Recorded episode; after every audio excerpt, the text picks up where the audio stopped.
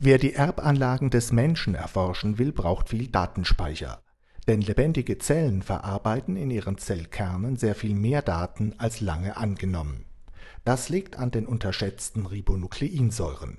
Diese lesen und modifizieren das Erbgut ständig in Abhängigkeit von Lebensstil und Umwelteinflüssen.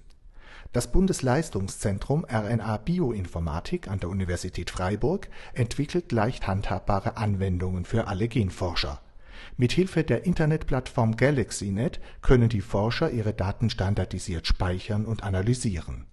Wir haben häufig das Problem, dass die Analysen nicht mehr reproduzierbar sind. Also Sie, werden, Sie machen eine Analyse, die Analyse wird veröffentlicht, jemand anders versucht die Analyse in ein oder zwei Jahren wieder zu machen und dann stellen Sie einfach fest, ja, das geht nicht mehr, ich weiß nicht, was der gemacht hat. Es kommt einfach nicht mehr dasselbe raus. Und hier hilft Galaxy, indem es sagt, so, ich kann also jetzt den Zustand, welche Datenbank, welches äh, Tool habe ich verwendet für die Analyse, das kann ich mir alles speichern. Und dann kann ich in zwei Jahren einfach das gleiche wieder machen. Und damit muss ich aber auch alle Zwischenschritte nicht mehr aufheben. Ich muss nur noch die Rohdaten aufheben und eine kleine Beschreibung, wie die Daten sozusagen analysiert wurden. Und dann äh, kann ich das alles wieder nachvollziehen. Der Galaxy-Server der Universität Freiburg von der AG Backofen hat mehr als 2000 Kerne und mehr als 3 Terabyte Arbeitsspeicher.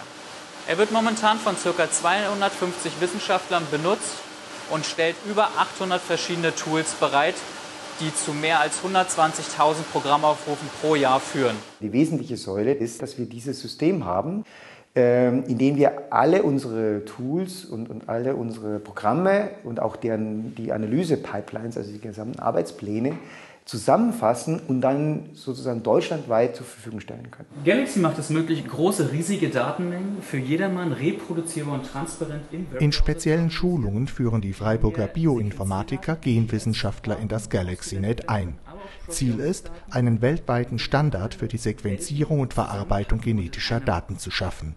Das ist wichtig, denn wenn Erkenntnisse aus der Bioinformatik immer mehr auch in der Medizin genutzt werden, bedeutet das noch mehr Daten, die auszuwerten sind.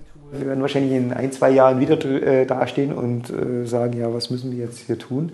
Es gibt Schätzungen des BMBF, dass wir in den nächsten Jahren 1000 Bioinformatiker brauchen, um die Kapazität äh, zu haben, diese Daten zu analysieren.